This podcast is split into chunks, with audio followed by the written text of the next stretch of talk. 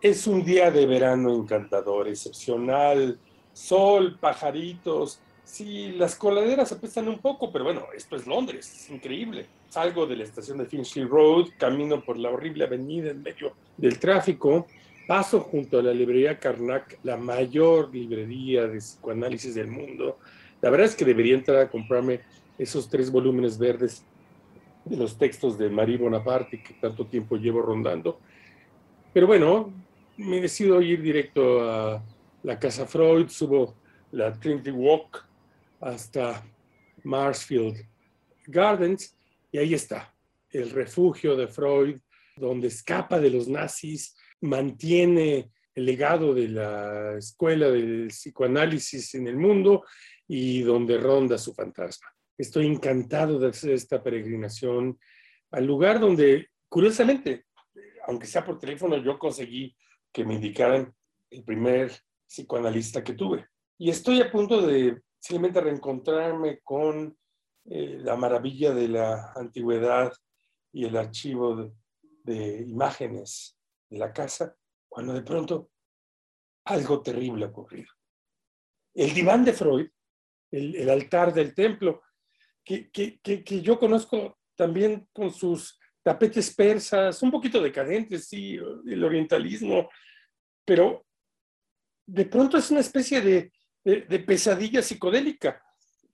Hay una, hay una serie de, de, tapetes multicolores, amarillos, naranjas, rosas mexicanos, azules, con una serie de diseños estridentes que parecen ojos de Dios o, o, escamas de pescado.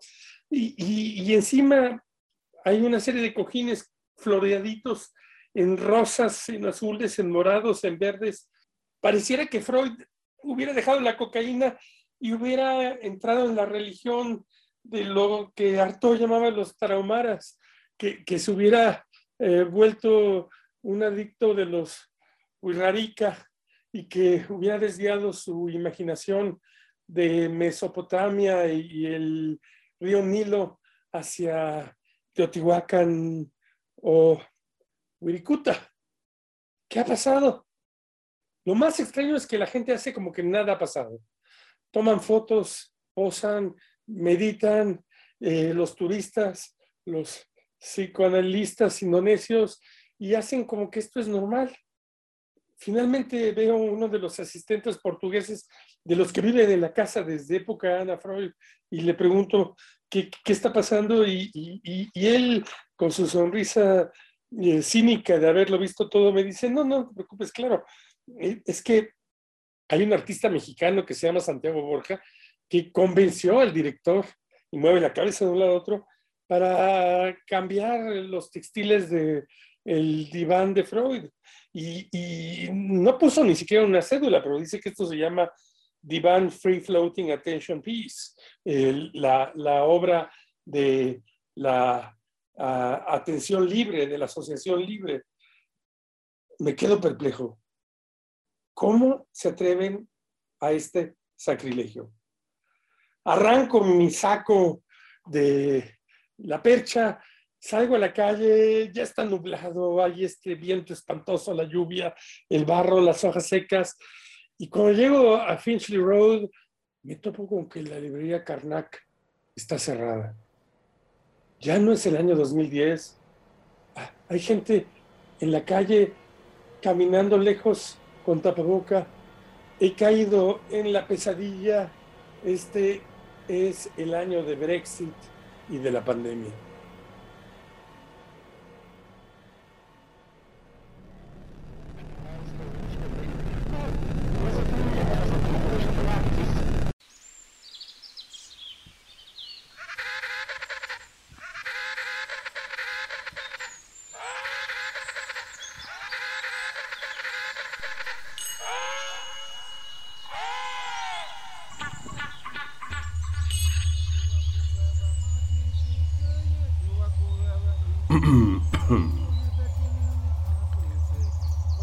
Bienvenidos al grano del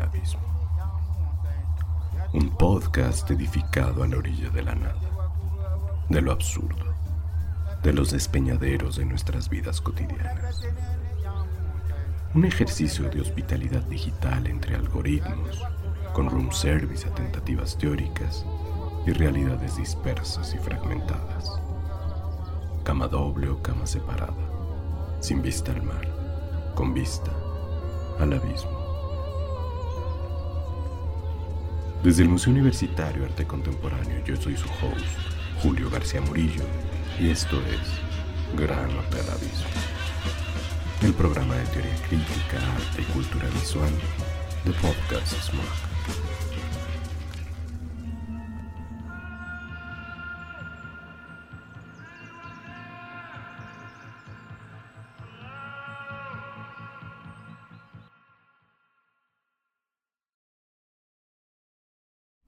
Placer anunciamos la reapertura del Gran Hotel Abismo. Después de un periodo de cierre por crisis pandémica y de prohibición de acceso humano, el hotel ha sido tomado por habitantes tectónicos y seres robóticos. La biblioteca se ha convertido en un festín para ratas, los murales en expansiones micóticas, las pantallas en espejos negros de ultratumba y las habitaciones en campos de cultivo. Ante este exceso de fantasmas y fieras deseantes, hemos quedado atrapados en las catacumbas del gran hotel abismo, un laberinto subterráneo cuyo centro es un nudo borromeo, un campo multidimensional con registros simbólicos, imaginarios y reales, una estancia que susurra los nombres de los psicoanalistas Sigmund Freud y Jacques Lacan. En las trampas del diván, el primer episodio de nuestro dossier Reliquias del Antropoceno, Cuauhtémoc Medina dialoga con Manuel Hernández a raíz de la publicación del número más reciente de la revista Litoral.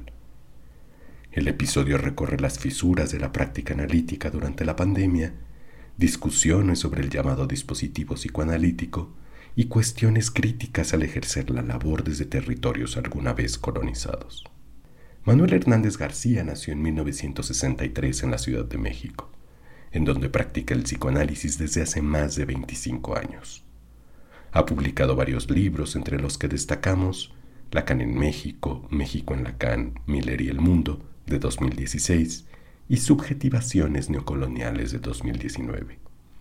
Es director de Litoral Editores y miembro de la Escuela Lacaniana de Psicoanálisis, de la que fue director en el periodo 2004-2008.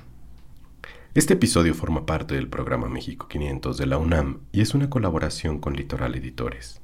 Agradecemos al artista visual Santiago Borja por el préstamo de su diván. Confinados en un planeta ardiente y arrinconados en laberintos subjetivos, sean bienvenidos al gran hotel abismo. Manuel Hernández, qué gusto verte, oírte.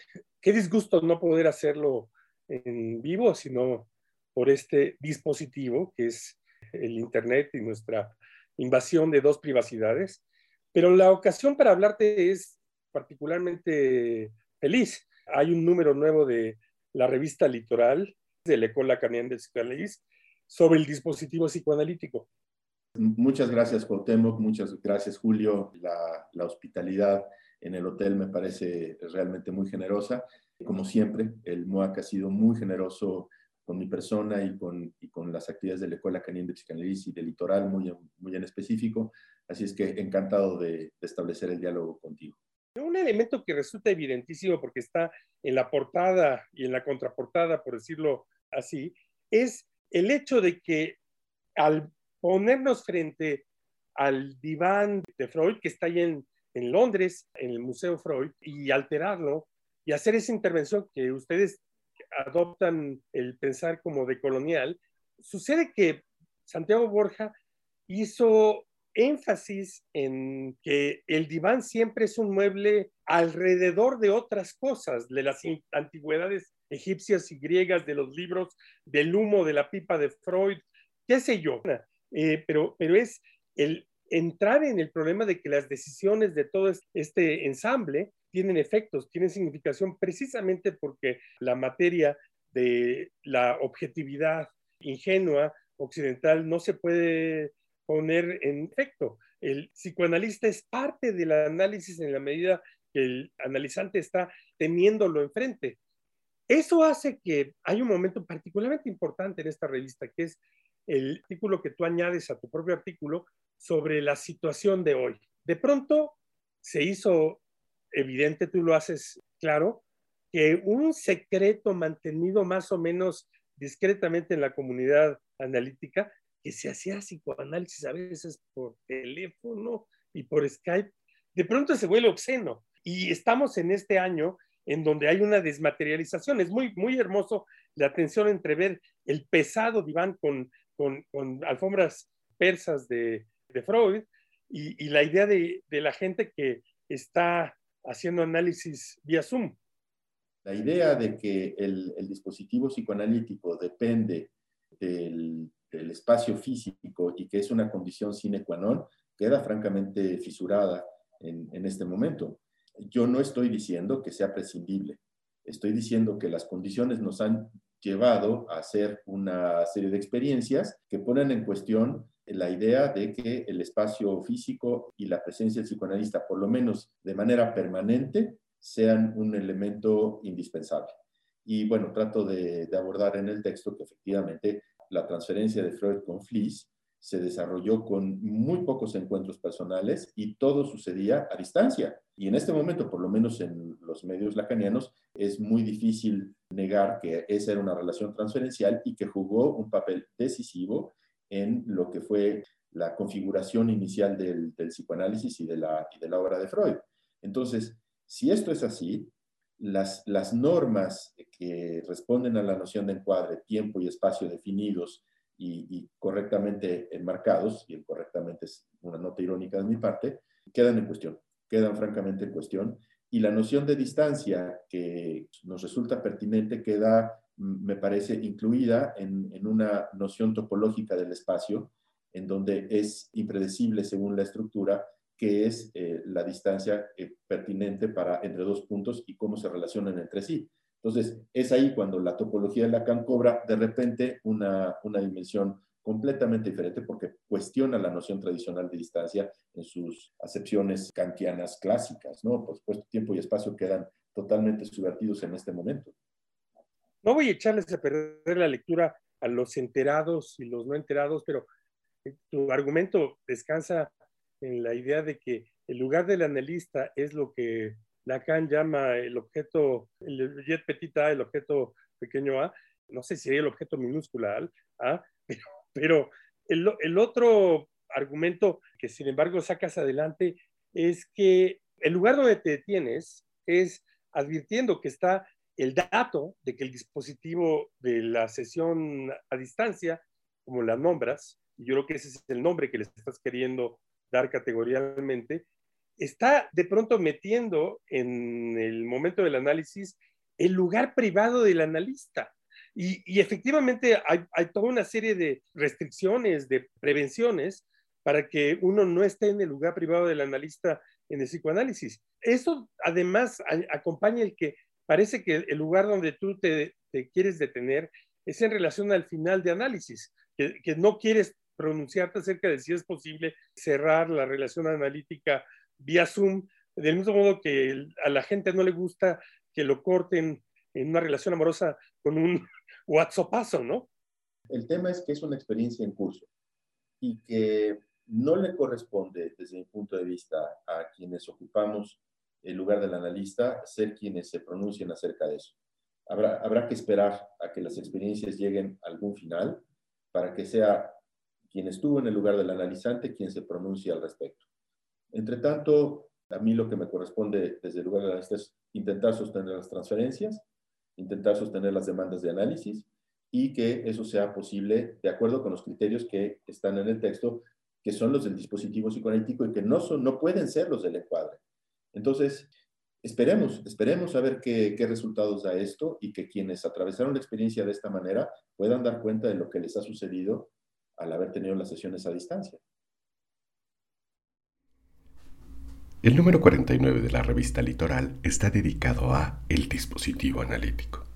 Este es un término que se usa de manera cotidiana en la comunidad psicoanalítica, en particular lacaniana, aunque Jacques Lacan usó el término una sola vez.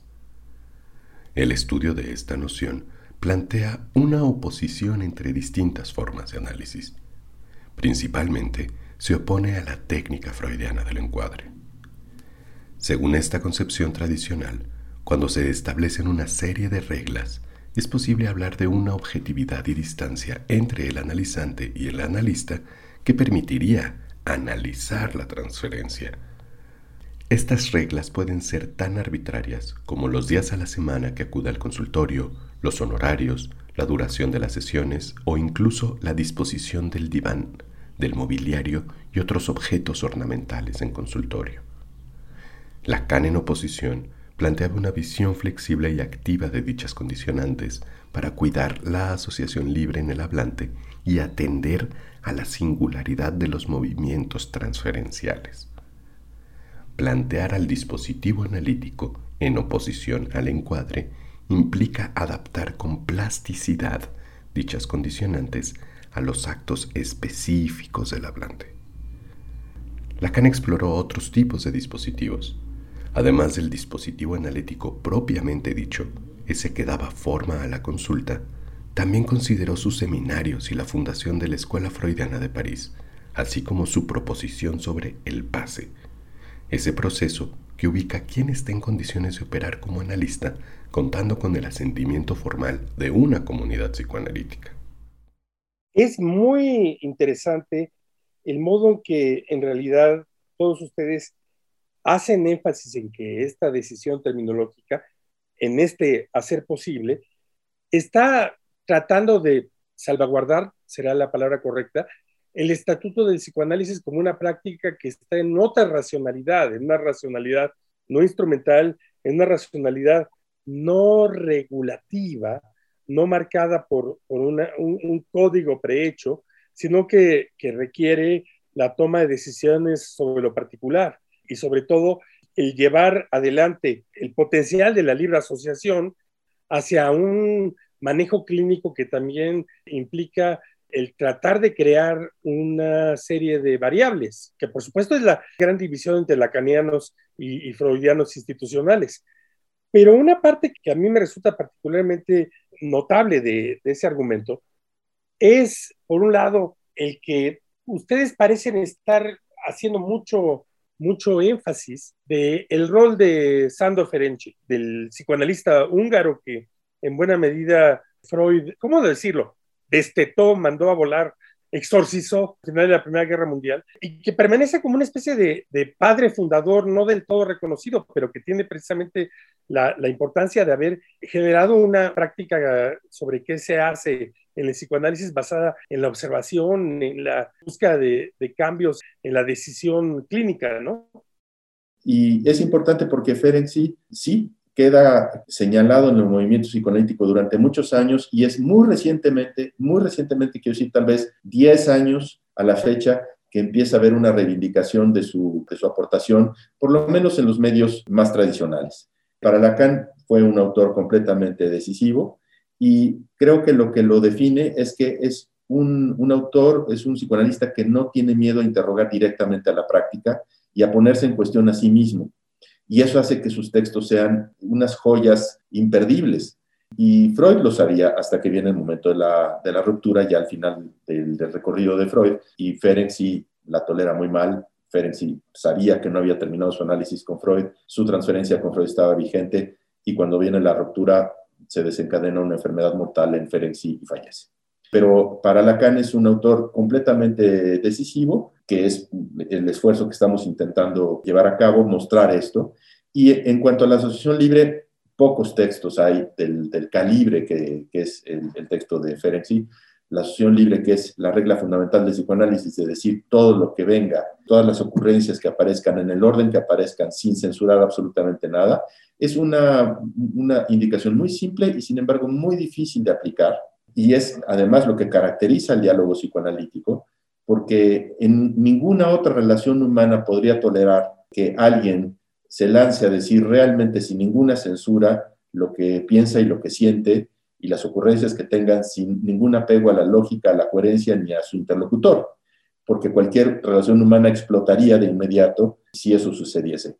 Y el único dispositivo es el caso de decir, que puede soportar eso es el dispositivo psicoanalítico. Y para eso está el analista, lo cual abre al, territorio de lo indeterminado y de lo impredecible. Se plantea la plasticidad del dispositivo para poder acoger esa particularidad e incluso esa singularidad que viene muy claramente eh, introducida por la asociación libre, ¿no?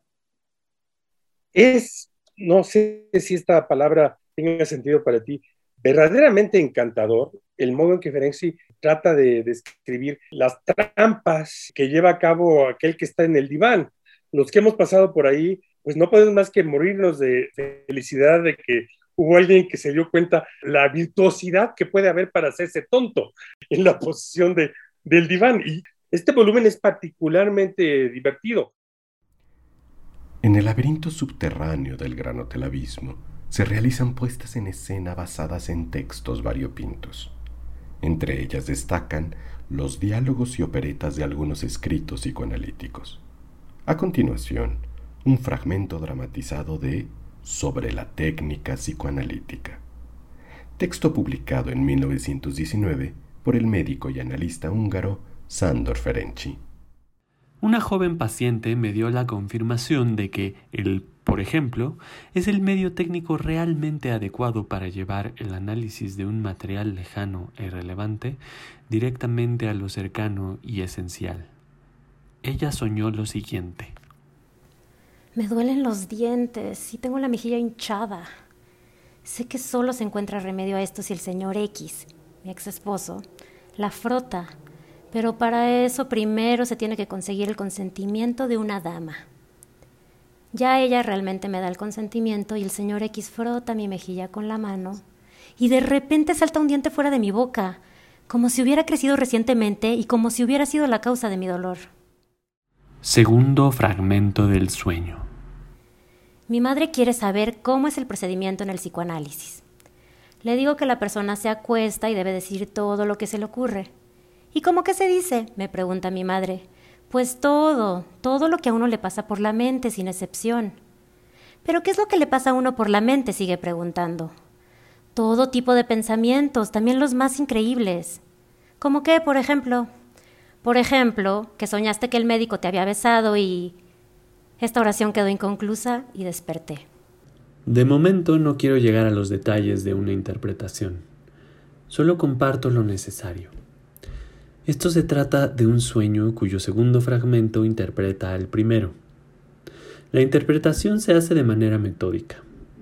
La madre, que aquí al parecer ocupa el lugar del analista, no se contenta con las generalidades que la soñadora intenta aplicar para escaparse del asunto, y no se da por satisfecha hasta que admite, respondiendo a su pregunta de por ejemplo, la única interpretación del sueño que es sexual.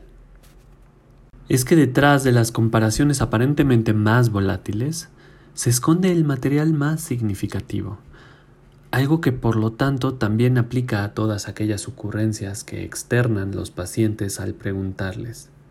¿Qué, por ejemplo? Este fue un fragmento de Sobre la técnica psicoanalítica del médico y analista húngaro Sándor Ferenczi.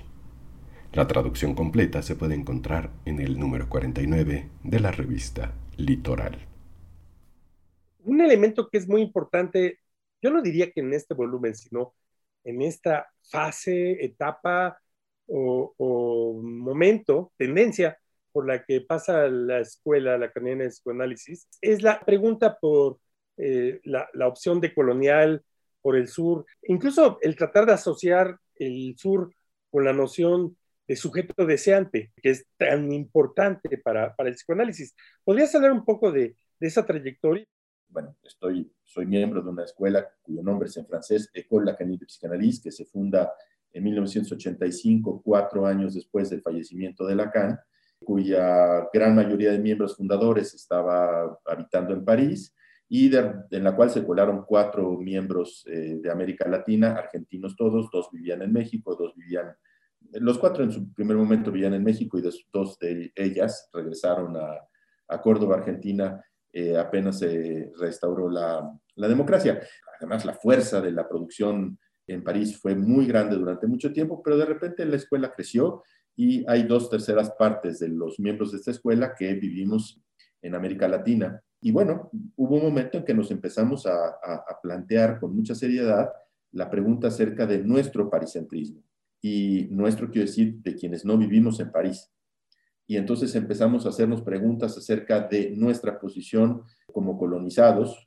Y a partir de ahí pudimos empezar a abrir un, territorio. Tengo que decir que fue eso gracias al coloquio que tú eh, curaste, Sur, Sur, Sur, Sur, Sur, y que nos permitió como incorporar coordenadas que estaban naturalizadas y hacerlas visibles en, las preguntas acerca del psicoanálisis. Y a partir de, de ahí se han abierto, por lo menos para nosotros, preguntas que son candentes, impostergables, acerca de qué implica practicar el psicoanálisis en una, en, una zona geográfica y en una lengua y en, una, en un entorno cultural que responde a una situación colonial. Y a partir de ahí eh, se han abierto vetas muy, muy interesantes para nosotros que dieron pie a varios coloquios sur y hemos decidido que, dado que la problemática ya ha sido adoptada de manera bastante amplia, eh, la problemática del eurocentrismo como, como algo que genera preguntas, hemos ya decidido eh, olvidar la noción de sur eh, porque ya la, la, pregunta sobre la colonialidad está siendo compartida y ya no es necesario enfatizar eso como una posición sui generis en el campo del psicoanálisis. Yo no me puedo reprimir decir que una cosa que atraviesa por todos lados es la cercanía con los decoloniales, como Miñolo, por ejemplo, y en cambio una cierta como, como distancia no, no hablada con respecto de la poscolonialidad, más al, al modo de la, de, la, de la, crítica en el, en el mundo del Commonwealth. Y a veces siento que ustedes tienen, no sé cómo decirlo, una especie de, de residuo utópico, esperanzador latinoamericano, que me, resulta a, veces hasta un poco inquietante, si no sospechoso. Vamos, o sea, la otra vía sería ocuparse de que Fanon era, era psiquiatra y que eso abrió toda una gama de preguntas. No, no, hemos desconocido eso. Si, si, eh, si recuerdas el coloquio sur, el primero que hubo, hubo una intervención específicamente sobre ese punto de Elena Maldonado sobre la, posición de Fanon como psiquiatra y, la, su posición con respecto a la colonización. Entonces, no es algo que nos haya pasado de noche, sino que hemos hecho un recorrido sobre textos que para nosotros no eran familiares ni parte de nuestro canon de lecturas, que sí son los, los, textos postcoloniales también, pero eh, tenemos una especificidad que el, grupo Modernidad Colonialidad ha marcado, que es que el, género de colonialidad que se, se vive en, América Latina no es exactamente el mismo que el de las colonias inglesas o eh, el de las colonias francesas. Y que en ese sentido, la relación que hemos sostenido con, con, Europa y que sostenemos con Europa depende de esa relación específica, de esas prácticas coloniales específicas y de ese pasado específico prehispánico que ya el término mismo es tremendamente problemático, que nos marca. Y entonces, por ejemplo, que eh, la recuperación de las lenguas para nosotros es, es, un, es un factor eh, importante que no estaba eh, abierto antes de que nosotros empezáramos a poner el acento ahí. Entonces alguien llegaba al consultorio y decía que parte de su familia es indígena. Y se seguía de frente. Y él o la analista en cuestión no reparaba en que tal vez ahí había todo un mundo de preguntas que había que hacer, que en cambio, por ejemplo, Lacan sí abre en el seminario eh, sobre los escritos técnicos con respecto a un chico eh, marroquí. Y entonces él abre la pregunta de qué es lo que implica que una, una lengua se haya perdido en una familia de una generación a la otra y qué implica que ese chico marroquí esté ya como adulto teniendo una serie de síntomas que responden a una lengua perdida. Y ese, ese fenómeno de lenguas perdidas en nuestra cotidianeidad es completamente frecuente y no estaba localizado como un problema relevante. Y entonces no se habrían preguntas en los análisis que tuvieran que ver con esa especificidad de lenguas que se están perdiendo de una generación a la siguiente, todavía el día de hoy. Gente que llega a la consulta y, y en la generación precedente se dejó de hablar el otomí, eh, o se dejó de hablar, tal vez no tanto el zapoteco porque es una lengua mucho más practicada el día de hoy, pero lenguas que se van perdiendo. y que van siendo sustituidas por el castellano, y eso no es tomado como una problemática visible y de primer orden porque justamente la práctica colonial de llamar indígenas a todas esas etnias, a todos esos grupos y a todas esas culturas, hace una homogeneización brutal de la cual el psicoanalista se hace cómplice si no abre las preguntas pertinentes. Y de repente, cuando se abren, aparece todo un universo subjetivo y de historias familiares que no se hubieran abierto si esa pregunta no se abre. Y ese es el tipo de especificidades que nos, nos incumbe, ¿no?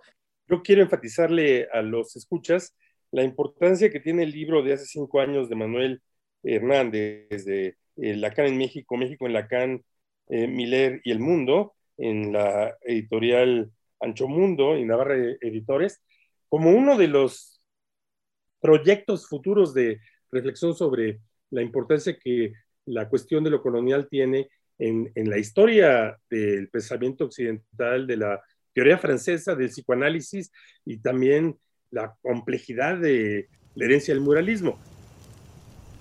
En la cubierta digital de este episodio irrumpe un Sigmund Freud con águilas de fuego y maíz sobre su rostro.